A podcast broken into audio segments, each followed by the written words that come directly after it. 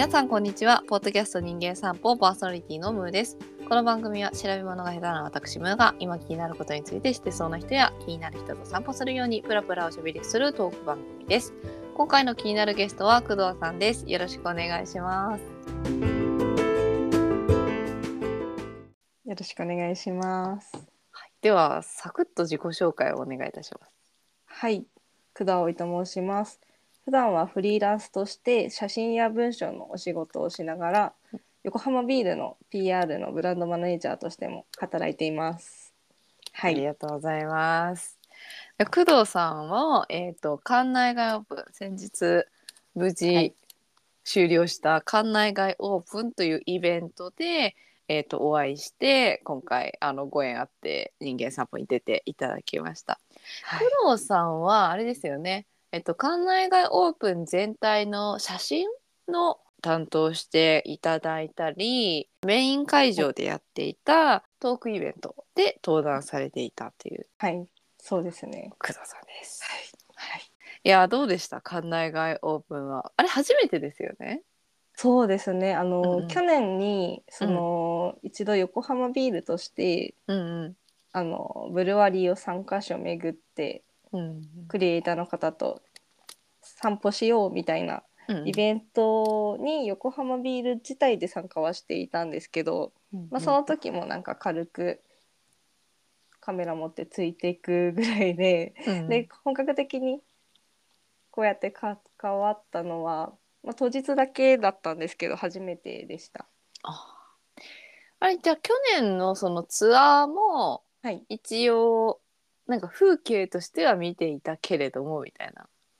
そうですねうん本当に自分たちのイベントだけの参加だったので、なんかがっつり館内外オープンの方そういう他のイベントだとか関わってる人に関わってるかって言われたらそうではなかったですね。うん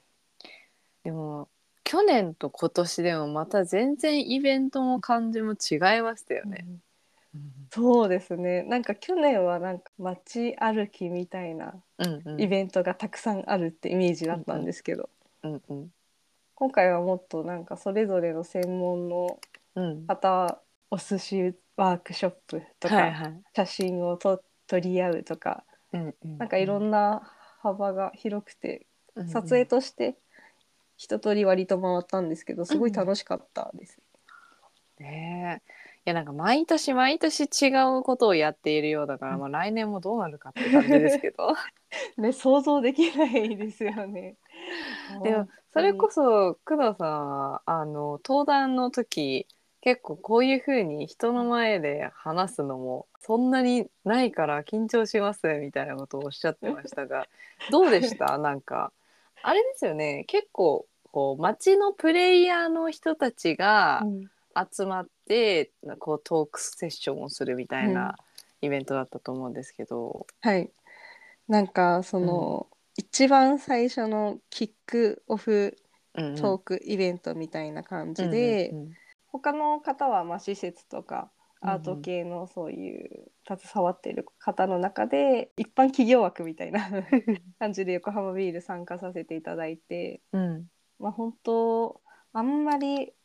話すような仕事って、うん。横浜ビールではもう一人の PR のメンバーの横井さんっていう方が比較的いつも担当してもらっていて、私はうんうん。まあ、文章を書いたりとか喋ったりっていうのを積極的に結構受けていなくてうん。お願いしますみたいな。で、まあ、今回は、まあ、たまたま自分が出たんですけどうん。本当に横浜ビールとして横浜に関わるようになってから自分がなんか個人的にも横浜ビールとしてもうん。いつか一緒に関わりたいなって思ってるようなうんうん。界隈の方たちと並んで話すことができたのでうんうんいい経験ができたというかうんうん。ああいうふうに前に話して、まあ、緊張して終わっちゃったらどうしようと思ってたんですけど 普通に話していて楽しかったです。うんでもそれこそ小金町のアートセンターの方だったりとか、あとは六角橋商店街の、まあ、地主でこう会社をやられてる方だったりとか、ワイパムのねフリンジセンターの方だったりとか、結構いろんなメンバーいらっしゃいましたけど、なんかそういうまあ地域への取り組みっていうことであればまあトークセッションの時もお話いただいたと思うんですけど地域との関わりとしては、まあ、工藤さんだったり、まあ、横浜ビールとしてはどういうことをやってるっていうエピソードとかを。そうですね、まずは月に1回ランニングクラブだいたい5年ぐらいになると思うんですけどやっていてでそれは毎月横浜のあの観光できるようなエリアをゆっくり走って、うん、で合間合間でみんなで集合写真撮って最後はビール1杯無料っていうイベントをずっとし続けていて、うん、でそれがもう本当ずっと好きで横浜ビールのことをいてくれてるような人たちが少しずつそのランニングクラブからもなんか生まれていって今ではもう80人とか、うん、それぐらいちゃんと告知してるかって言われたらそんなちゃんと告知してないんですけど、うんうんうん、毎回新規の方も来てくれてでどんどんどんどんコミュニティが大きくなっていくっていうのが、うんうん、まあ、まずリアルでやっていることだとあります。うんうんうんうん、えそれは毎回工藤さんもいらっしゃるんですか？私は比較的割といます。割と。でも他の仕事で結構行けないこととかがちょくちょくあるのででも行くようにはしてます。うん、唯一それこそ、はい、あのそうめっちゃ横浜ビールの人って感じがするけれどフリーなんですもんね。そうなんです。横浜ビール自体も フリーでのお仕事としては関わってるんですけど、うんうん、まあでもなんかかといってその業務委託感は全くないというか、うん、本当にもう一人の横浜ビールのメンバーと、まあ、横浜ビールの他のメンバーと一緒に、うんうんうん、もう社員同様の気持ちでやってますね。うん、ね。いやそのランニングの話はあのトークセッションでもしてたと思うんですけど、えめっちゃいいなと思って。ねいやいいんですよね。やっぱあんまり一人でランニングとか絶対私はしないんですけど、うんうん、やっぱ走った先にビールがあるっていうだけで、うんうん、まあ、あと誰か周りにたくさん人がいるので、うん、ここでおしゃべりしながらっていうのは、やっぱ楽しいです。なんかそれこそこの間 PTX の畑さんが、はい、あのこのラジオ出ていただいたんですけどその時もなんかやっぱ横浜の街並みってこう散歩しがいがあるというか、うん、ランニングしがいもある、うん、やっぱり景観も綺麗だしなんか風景が様々に変わっていくじゃないですか。うん、だからそういうのをこう楽しみながら走ってで最後に横浜と名を付くビールをね 一杯いただけるっていうのはめちゃめちゃなんか横浜で過ごしてるなって感じがありますよね。いや本当そうですね。なんか、ずっともう風景変わらない街並みを走るっていうのはやっぱ、うん、結構しんどいんですけどあの横浜ビールもあるようなエリアって、道も広いし、うんうんうん、あの象の花パークとかのあたりとかも、うんうん、打ち合わせでもたまにああいう外でやるんですけどそういうところでやるとあなんか横浜っていい街だなって思います。ね工藤さんはその横浜との絡み的にはどんな感じなんですか？住んでるのか生まれが横浜なのか。そうですね。生まれは北海道の札幌で、うん、でもともとあの看護師だったんですけどあ言ってましたね。あそう看護師。で看護学校は北海道で新卒で看護師になった時から、うん、ずっと北海道出たい気持ちが結構 学生の頃はすごい強くて、で看護師になってまず埼玉に引っ越して、で5年ほど看護師として働いて、うん、で、まあ、2020年の3月4月ぐらいに看護師辞めて、うん、でもそこからフリーっていう状態で、横浜ビールにもそのまま関わるようになって、うん、でその後に横浜に引っ越してだから横浜は本当横浜ビールと出会ってから知っていった感じですね。うん。えそれこそ2020年3月っていうとコロナぐらいですか、ね、そうです。もう本当一番最初のうんうんうん、あの船がいたところああはいはいはいはいはい。はい 船ありましたね。船があった頃ですね。なるほどね、うん、それこそ新卒で埼玉来て看護師やってて、看護師さんってやっぱ忙しいじゃないですか。はい。で新卒でってなると大学の友達とかがいいるわけでもないじゃないですか。そうですね。まあ、私は看護学校で3年間専門でうん行ったんですけど、大体はもう地元で働く子しかいないので、まあ、なかなか わざわざこっち出てくるような人はいなかったですね。っ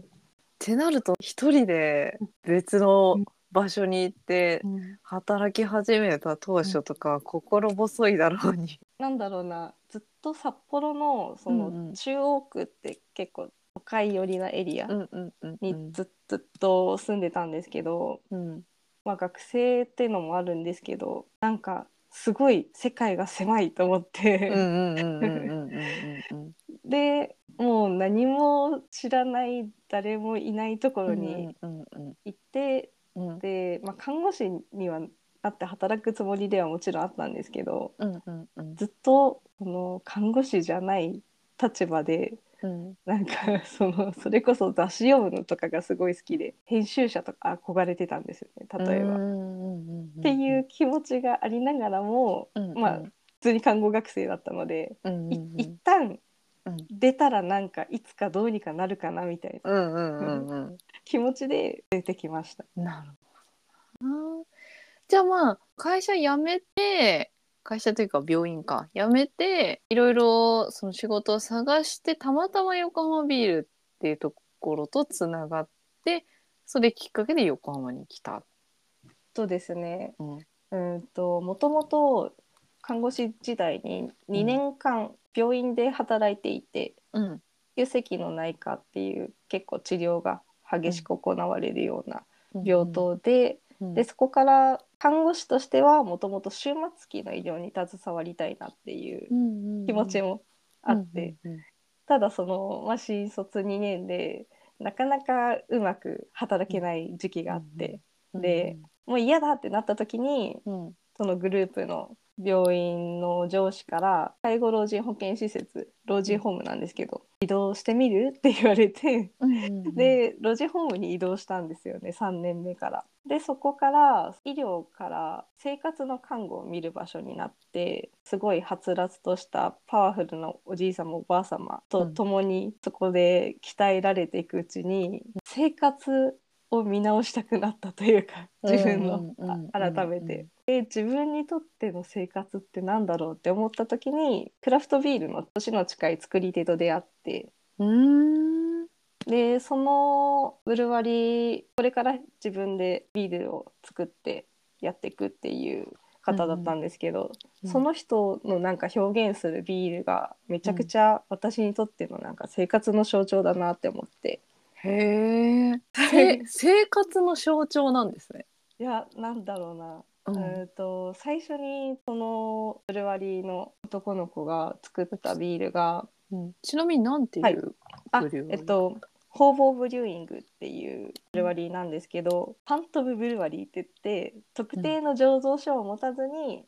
まあなんかいろんな醸造所を、まあ、旅しながらというか旅しながらその土地とか出会った人とかと一緒に感じたことをビールに表現するみたいな。えー、面白い。スタイルの方で,、うんうん。で今はその一応札幌が北海道が地元で、うんで札幌にまた最近は別の拠点のブルワリーとかも持っていたりとかして、うんうんうんうん。面白いんですけど、うん。その人が最初に作っていたビールが「日々の泡」っていうビールで。ほう。ほうほうほうほでビールもう。うん。生活の時間の一部なんだみたいな。なるほどね。でそのまあクラフトビールなのに自分で作って自分の手で作ったビール。うん。でまあなんかひビール飲みながら人と人がつながっていったりとか、うん一杯のビールでなんかその過ごすっていうのがうん。あそういう生活を送りたいなって。うんうんうん 特に看護師時代の私にとってはめちゃくちゃなんか衝撃的で,、でそれを自分でビールで表現してるっていうのが面白いなって思ってでそこからあクラフトビール伝える仕事したいかもって思って。なるほどね。そっからもう横浜ビールってなった。そっからそういうことじゃないうん。その看護師後半3年を結構その初期衝動もすごいあったのでうんうん。いろいろとビール系のウェブマガジンのライターしてみたり、はいはいはい。まあ、イベント企画してビールのをやったりうんうん。例えばあの小杉湯ってうんはいはい。銭湯があるんですけどそこで、まあ、ちょっとビールじゃないんですけどハードサイダーリンゴのシードルみたいなうん。うんうんお酒を作っている方たちがいてそこの廃棄予定のリンゴをうん。使ったリンゴ風呂うと、んうん。その後にそのお酒を飲んでもらうみたいなイベント。を5年以上前とかだと思うんですけどやったりとか。うんうんうんうん。あとは曲がりでクラフトビールのボトルショップやったりとか。はいはいはい。自分のお店ではなかったんですけどそこがうそのんお酒の販売する免許を持ってたのでセレクトさせてもらってうんうんうんうん。見え方的には曲がりの酒屋みたいな。っへていうえのをいろいろと試してうんうん。でその中でビアジャーナリストアカデミーっていうビールを伝えたい人が受ける講座みたいのがあって、うんうんうんうん。そこの同期が横浜ビールの広報の今一緒にやってる横井さんって方ではあはあはあはあでそこから、まあ、少しずつなんか一緒にやってみないみたいな話になってであ横浜ビールやりたいって言ってここでうなんか最初私横浜ビール入らないって言われて簡単にすぐ入れるものなのかなって思ってたんですけどうん。ただ全然、まあ、看護師だったので、うん。社社長もいきなりなんかちょっとビール好きな子連れてきたみたいな 感じになってあえ全然働けないじゃんって思って、まあ、うん。そこから半年弱ぐらい少しずつ一緒に関わりながらうん。プレゼンして一緒に働きたいんですって言ってうん。で結果、まあ、こうやって一緒に働くようになったって感じです。すごいですね。はい。あじゃあ結構こう時間をかけて関係を作って、でまあちちょっとずつ自分の中でも実験してみてようやっと2020年ぐらいからそうですねまあ、完全に、まあ、ライティングとか ビールに関わる仕事に移っていたっていう。まあなんか勢いのままに感はありますけど地味にそうですね、うん結構ここに至るまでは。いやーめっちゃガッツありますね。いやいや でも、まあ、看護師の仕事があんまり多分得意じゃなかったから、うんそれもでかいのかなとは、私多うん分看護師としてずっと働けないだろうなっていう気持ちは常にあったのでな好きなんですけどうんうん仕事自体は。うんうんうん。なるほどな。でもなんかこうその体力のある感じはなんとなく看護師感あるなって思いますけどね。個い人や的に。なんかやっぱ月にうん。78回夜勤してたんですね。で、まあ、老人ホームとかだと、うん。その看護師が私一人しかいなくって介護士さんその、まあ、夜業務に当たっていくんですけど大体その何かが起こるのって夜で。うん。まであと、はお見取りとかも結構積極的に受け入れてる施設だったので、うん。そういう場を、まあ、うん。そのドクターもいないしうん。看護師の、まあ、先輩とか同僚もいないような中で何回もそういう場面をめちゃくちゃ経験していったら、結構メンタルがだいぶうん。鍛えられた感はあるというか。そうか見取りとかもやるんですね。でもなんかそれこそそね。そのなんだろう最近コミュニティナースみたいなうん。こうちょっとこう街の中にいながらその看護とか福祉的な観点から、まあ人に何かこうアドバイスをしたりとか、こう手伝ったりみたいな人もいたりするらしいじゃないですか。なんかそういう像もなんか描けそうですよね。そのビールっていうコミュニティを通じて、まあ、ちょっとビールとなんか健康とかっていうとちょっと遠いような感じもしちゃいますけど。まあでも、健康、うんうん概念としての健康はだいぶビール合ってるなって思思ってます。というのは、うん、まあもちろん飲みすぎたら全然良くないんですけど、うんうんまああと嗜好品なので、うんうん。横浜ビールとしてはうん。絶対にうん。ビール健康ですだなんて言えないんですけど、うん でも私的にはなんかその人と人をつなぐ可能性のある飲み物だっていう部分とか、うん。ワインとか日本酒にはないうん。フラットな空間があっていたりとか、うん。いう部分で健康的だなってなるほどな。工藤さん的には今後こんな風な活動がしたいとか、まあ、今やっとって言ったら言い方あれですけど自分がやりたい、まあ、ライティングの仕事だったりカメラの仕事だったりとかあとはビールに関わるっていうのが結構達成されているのかなって思うんですけど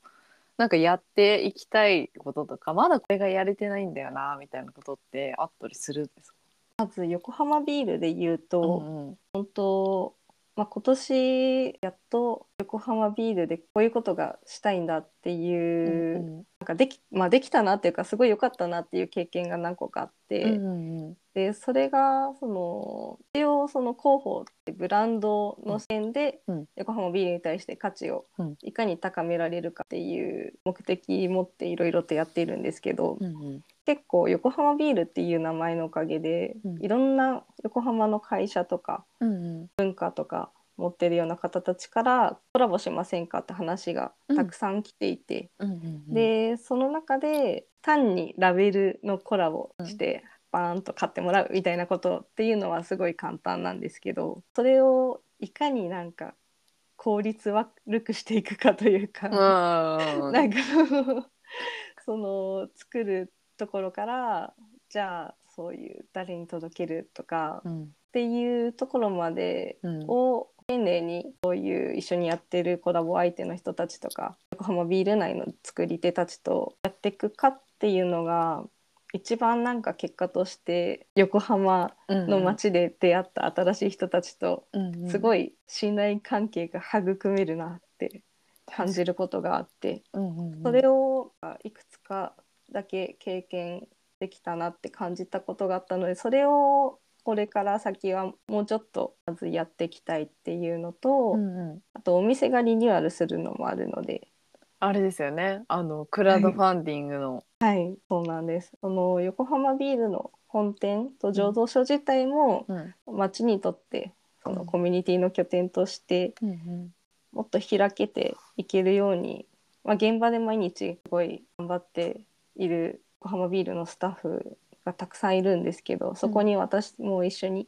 チームでやっていけるようにうん。来年は頑張りたいなっていうのがまず横浜ビールとしてやりたいことですね。あれですよね。クラウドファンディングもなんか大口で集まったとかじゃなくてすごい細かくいろんなファンの方からちょっとずつ支援いただけて目標達成しちゃったって、いやーなんか、うん。あ実際目標達成し本当にしたのうはん。割と最後の最後で、ああそうなんだ。まあ第一目標自体はうん。1, 週間前とかかな、うんうんうんうん。で最後の日に、こうまだあ目標的にはうん。いけていない状態だったんですけど最後の1日でうん。1万円以上ご支援いただいて、お無事っていう感じで本当に、その最終日の直前まで結構絶望してたんですけど。えそうなんですね。ああもうもう怖いみたいな。もうつもう辛いみたいな。でもなんか本当にファンの皆さんがうん。温かい言葉をたくさん横浜ビールに期待してくれてるっていう言葉をいただいたのでそれはちゃんと返せるようにっていうか頑張りたいなって思いましたね。ちょっと話し切っちゃいましたが、横浜ビールとしてはその2点はい、あの効率的ではないような って言ったらあれですけど、はい。まあ、コラボレーションを考えることと、もう一個はリニューアルの件。はい、横浜ビールとしてじゃないのだとまた別にある感じですか？そうですね。うんうん。一応その個人としてフリーランスでっていう立場でうんうん。やってきて、ずっとその一応フォトグラファーって名乗っているんですけど、で写真のお仕事とかもいただいたりしてただその自分がずっと何やりたいんだろうって考えながらうん。やってきた中で、一旦フリーなろうってなる前に、うん。横浜ビールで働くっていうのも手だしうん。その写真も独学でやってたんですけどスタジオでうん。勤めてアシスタントから始めてカメラマンとして一人前になることを目指すっていううん。手もあったんですけどうん。やっぱりそのカメラマンになりたいとかではないなって思って、うんうんうんうん。で本当にえじゃあ何したいんだろうなって思った時にうん。本当その横浜ビール通してこの町のいろんな人と出会って魅力的なこととかそういう職業の人とか施設とか。うんでその人たちと関わっていくうちにそういう声とかをうん横浜ビールとは別の場所で文章とか写真とか伝えていけるようなうんうん場所が欲しいなって思うようになって、うんうんうんまあそれを横浜ビールでするっていうのも横浜ビールの仕事ではありながらも、うんうん。こうやって伝えていけるような仕事がしていきたいっていう思いが今強くて。うん。でそれが最初は写真なのかライターなのか何なのかっていうのをずっとうん。なんか言葉にならないその何かをずっと探していたら、うん。あそれって編集の人の仕事とかうん。すごいヒントありそうだなってうんうんうんうんやっと一つうんその答えが少しだけ見えてきたみたいな。うんなんかこう直接的に表現するっていうよりは、こう表現がいろいろあるものをこうまとめていくとか、うん。そういうイメージですかね。うん、なんか具体的に、まあ、言うとうん。その地元とかのうん、そのフリーペーパーとか。はいはいはいはい。私結構そのローカルのフリーペーパーとかのそのすごい文化度の高いというかなんかうんうん。いいフリーペーパーとかめっちゃ好きで、うんうんうんうん。生活とかをテーマにしてるような。でそういう雑誌とか、うんなんか本当にこのウェブマガジンよく続いてるなみたいなすごい渋いローカルのうん職人さんを追ってるような、なんかウェブマガジンとかそういうのがめちゃくちゃずっと好きで、そういうメディアにまずなんか一つ関わりたいなっていうのはうん具体的に言うとありますね。なるほどな。ぜひねそういう話があったら あの工藤さんにご連絡いただければと思います。お待ちしてます。もうちょっとこう聞いていきたいところなんですがそろそろ時間が近づいてまいりましたので終了していこうかなと思いますが、はい。なんか最後にあのイベントごとだったりとかまあ一番近いのはあれですかねリニューアルオープンが近いかなと思うんですが、い。それがあリニューアル自体は、まあ、ちょっと年明けにはなりそうなんですけどただ新商品。お新商品。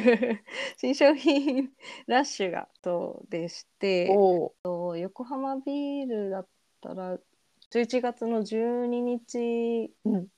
からクラウドファンディングに合わせて本店のオリジナルビールっていうのを作っておそれがもうほぼ本店でしか飲めないビールになるので、それをぜひ横浜ビールに来て飲んでいただきたいです。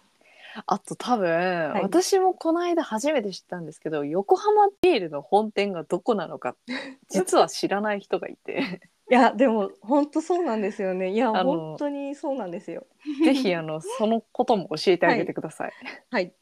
とそうですね市役所の近くですよね、横浜市役所。本当に桜木町駅のうん新南口新しく新市庁舎市役所ができた改札の方面があるんですけどそこから歩道橋に登ってで市役所の方向を目指して U ターンというか曲がって 行って降りたところにすぐあるんですけど川沿いからちょっと入ったところですよね。そうです。住吉町の方で、で目の前にエリート横浜っていうホテルがあって斜め向かいにある馬屋の食卓っていう看板のレストラン。馬屋の食卓っていう緑色のね、はい。面構えのところが実は横浜ビールの醸造所っていう。そうなんです。結知構お店にねお店に来られてる方でも気づい、うん。ビール作ってること気づいてない方結構実はいたりして。なんでそんな隠れ家的なことに いやね まあだから、でもねそうなんです、それが今度はい。のクラウドファンディングによって新しく生まれ変わるということなので、まあちょっと生まれ変わる前がどんなだったかっていうのをぜひ皆さんには見ていただいて、はい。後にああこんな風に変わったんだ変わったんだって思ってもらえたらいいですね。はいぜひ。